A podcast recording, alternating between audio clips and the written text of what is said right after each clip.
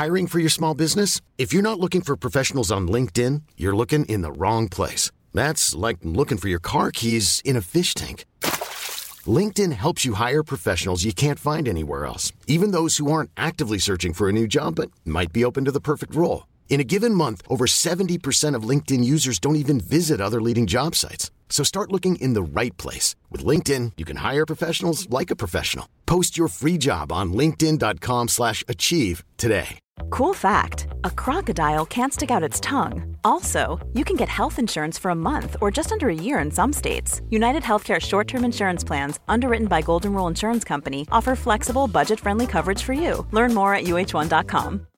Millions of people have lost weight with personalized plans from Noom, like Evan, who can't stand salads and still lost 50 pounds.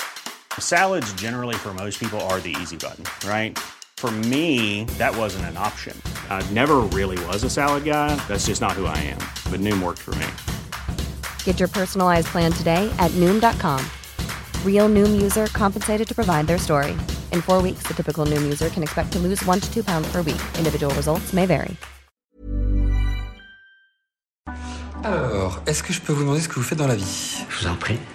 Aujourd'hui, c'est à moi de vous le dire. Au commencement était l'action. Continuez à inventer. Je sais pas ce qui vous attend, je sais pas ce qui va se passer, mais on peut pas tout piloter. Vivez-le à fond.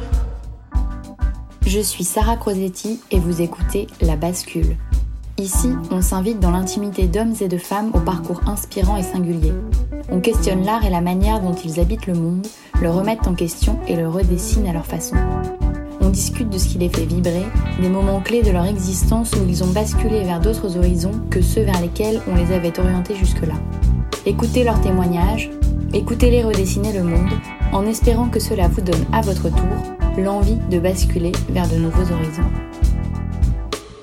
Bonjour et bienvenue dans cette boîte à outils numéro 7 dans laquelle on va traiter du sujet suivant, vivre de sa passion, 4 erreurs à éviter.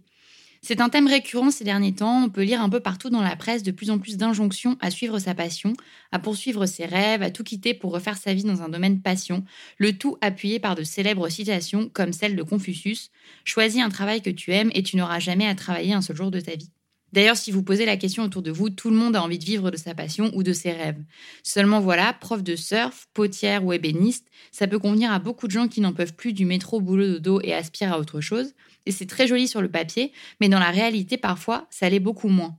On projette beaucoup sur un métier sans se rendre forcément compte du quotidien, de la réalité financière ou logistique. Vivre de sa passion, ça peut fonctionner pour certains, mais ça peut surtout mener dans l'impasse si l'on est mal préparé. Nous avons fait un épisode dédié sur le sujet avec la coach Florence Meyer, c'est l'épisode 31, intitulé Faut-il suivre sa passion si vous voulez en savoir plus? Je vous propose ici de voir quatre erreurs à ne pas commettre lorsqu'on projette de vivre de sa passion qui ont été développées par Florence dans l'épisode 31. La première erreur, c'est le fait que votre passion n'est pas viable. Il n'y a pas de marché, il n'y a pas d'acheteurs, pas d'intéressés, ce qui vous mène assez rapidement lorsque vous pensez vivre de votre passion à survivre de votre passion. Et ça, c'est beaucoup plus désagréable.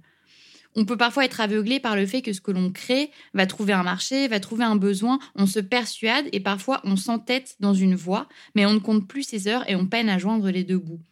Ce phénomène est le plus fréquent dans les causes d'échec de changement de vie pour une passion. Alors, comment fait-on pour y remédier? Le premier remède, c'est une stratégie dont j'ai très souvent parlé dans les boîtes à outils, mais qui est assez simple. C'est le fait de tester son idée pendant que l'on travaille encore, pendant que l'on n'est pas à risque. Le meilleur moyen de savoir si ce dans quoi on va se lancer a des chances de fonctionner, c'est de tester son marché avant d'être complètement sans filet. Donc si on veut lancer un produit, on va créer un petit e-shop. Si l'on veut vendre un service, on va démarcher ses proches, les amis d'amis, pour voir si le besoin existe ou si on est complètement à côté de la plaque. L'idée est de comprendre si des gens sont prêts à payer pour ce que l'on projette de développer. La deuxième méthode, si l'on ne peut pas vraiment tester son idée, c'est de faire un vie ma vie comme le décrivait Florence dans l'épisode 31. C'est-à-dire qu'on va essayer sur notre temps libre de se mettre dans la peau de celui qu'on veut devenir. Si l'on veut devenir ébéniste, potier, prof de yoga, développeur ou que sais-je, on va essayer de passer du temps avec quelqu'un qui exerce déjà ce métier sur notre temps libre.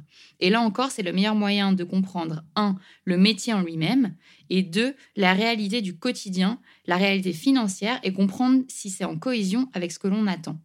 Pour prendre un exemple, j'ai par le passé rencontré quelqu'un qui était passionné de fleurs, qui se sentait frustré dans son job et qui me disait avoir besoin de beaucoup plus de créativité. Cette personne avait projeté beaucoup sur le métier de fleuriste, qui selon elle concentrait beaucoup d'avantages et comblerait les manques qu'elle pouvait ressentir dans son poste actuel. Elle a donc fait un vie ma vie chez un fleuriste de son quartier pendant ses week-ends. Mais ce dont elle s'est vite rendue compte, c'est que le métier de fleuriste ne comblait pas du tout son besoin de créativité. Il y avait certes de la créativité dans ce métier, mais c'était une part minoritaire par rapport à beaucoup d'autres choses comme la logistique, l'achat des matières premières, l'administratif, la vente, etc. Elle s'est donc rendue compte que ce n'était pas vraiment le métier de fleuriste qui pourrait lui convenir, mais plutôt celui de scénographe ou de designer floral, où là, pour le coup, le côté créatif prenait la majorité du temps. Donc pour ce premier écueil, ne surtout pas hésiter à tester au maximum son idée ou ses envies. La deuxième erreur, c'est de ne pas avoir de passion, mais de vouloir à tout prix s'en créer une. Devant les nombreuses injonctions actuelles, on se sent d'autant plus coupable si l'on n'a pas de passion à proprement parler.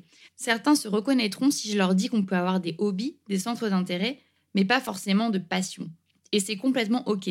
Le risque est de vouloir à tout prix faire d'un de ces hobbies une passion et de se projeter dans un domaine qui nous intéresse en se disant que tout va se régler en poussant un peu le destin.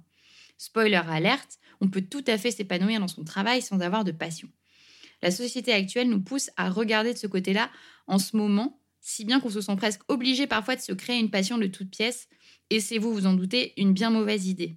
À la place, cherchez plutôt ce qui ne vous intéresse plus dans votre travail, ce qui vous ennuie, ce qui vous dérange, comment y apporter de la nouveauté en changeant de secteur, en changeant de pays, en changeant d'entreprise ou en rejoignant un nouveau projet. Mais ne cherchez pas forcément du côté d'une passion théorique. La troisième erreur, c'est celle d'avoir à l'inverse trop de passion. Vous êtes passionné et c'est une des caractéristiques de votre personnalité. Vous faites tout à fond. Le sport de haut niveau, les sudoku, l'art du sushi ou encore le air guitar. Vous adorez apprendre de nouvelles choses, vous vous sentez stimulé et c'est tout naturellement que vous pensez à choisir l'une de ces passions pour en faire votre métier. Même si le choix est difficile car vous aimez beaucoup de choses. Choisir, c'est forcément renoncer. Alors choisir l'une de ces passions pour s'y consacrer à plein temps, c'est un peu renoncer à toutes les autres. Dans ce cas de figure, il est intéressant de se poser un peu pour réfléchir et pour se connaître un peu plus et savoir si avoir plusieurs passions, c'est inhérent à notre personnalité, si l'on est multipotentiel. D'ailleurs, je vous invite à cet égard à lire davantage sur le sujet avec l'ouvrage de Barbara Scher, Je ne veux pas choisir, qui traite de ce phénomène d'avoir de multiples passions et centres d'intérêt et de ne pas savoir se canaliser. Ce qui n'est pas forcément une mauvaise chose en soi, au contraire. Il faut juste en avoir conscience et comprendre que parfois se concentrer sur une seule passion ou un seul centre d'intérêt ne convient pas du tout à son tempérament et à son mode de pensée. Ça, c'est complètement mon cas. Moi, j'ai besoin d'avoir de multiples centres d'intérêt, de multiples passions. Et les rares fois où j'ai essayé de me canaliser sur un seul sujet, ça a terminé en véritable fiasco. Tout simplement parce que mon cerveau et ma façon de fonctionner ne sont pas du tout en cohérence avec cette stratégie d'avoir une seule passion ou un seul centre d'intérêt unique. Comment fait-on dans ce cas? Soit on trouve le moyen de combiner plusieurs passions ou centres d'intérêt de manière à ne pas s'ennuyer ou renoncer le moins possible, soit on conserve ces multiples passions sur les temps de loisirs pour se ressourcer si c'est vital pour nous, et on creuse le sujet du travail autrement, en gardant ces passions au rang de loisirs. Et ça, ça rejoint un peu l'erreur numéro 2 qui est de faire un travail de réflexion sur son travail sans forcément faire de lien avec les passions, mais d'aller plutôt chercher ce qui nous dérange, euh, ce, qui nous, ce qui nous manque dans son travail, sans forcément faire de lien avec des centres d'intérêt et de garder ça à côté au rang de loisir. La quatrième erreur qu'on peut faire le plus souvent, c'est celui de perdre le côté passion lorsqu'on décide de la transformer en métier. Effectivement, une passion que l'on exerçait pour son plaisir va complètement se métamorphoser quand on décide d'en faire une activité professionnelle, parce que de nombreuses activités connexes vont se rajouter, comme le fait de trouver des clients, de gérer l'administratif, de gérer des commandes, etc., etc. Finalement, dans beaucoup de discours que j'ai pu entendre, et c'est surtout vrai dans l'artisanat, beaucoup de personnes qui se sont lancées à leur compte à plein temps se sont rendues compte qu'elles pratiquaient beaucoup moins que lorsqu'il s'agissait d'un hobby je pense notamment au cas de Capucine, qui a ouvert un studio de poterie et que j'ai interviewé dans l'épisode 21, que je vous invite à écouter si le sujet vous parle. Capucine disait notamment dans cet épisode qu'en fait, en créant ce studio de poterie, elle s'était rendue compte qu'elle pratiquait de moins en moins et elle avait décidé depuis peu d'essayer de remettre la pratique au cœur de son activité en essayant de déléguer le plus possible de tâches à d'autres maintenant que le studio avait un petit peu grossi. Il s'agit d'avoir conscience de ces contraintes qui vont se rajouter à votre activité principale et se poser la question de savoir si vous êtes prêt à faire les sacrifices nécessaires pour pratiquer peut-être moins au détriment de toute la partie logistique financière inhérente à toute activité professionnelle. Là aussi, un vie peut être intéressant pour se projeter concrètement dans la réalité d'un métier passion et évaluer les contraintes, le temps passé sur son activité passion versus le temps passé sur toutes les autres tâches. Voilà, j'espère que cela vous aura aidé dans la façon d'aborder cette thématique, faut-il suivre sa passion, et que ces quatre obstacles à éviter pourront vous aider à affiner au mieux votre projet si vous vous posez des questions. Je vous souhaite une belle journée et je vous dis à la semaine prochaine pour de nouveaux épisodes de La Bascule.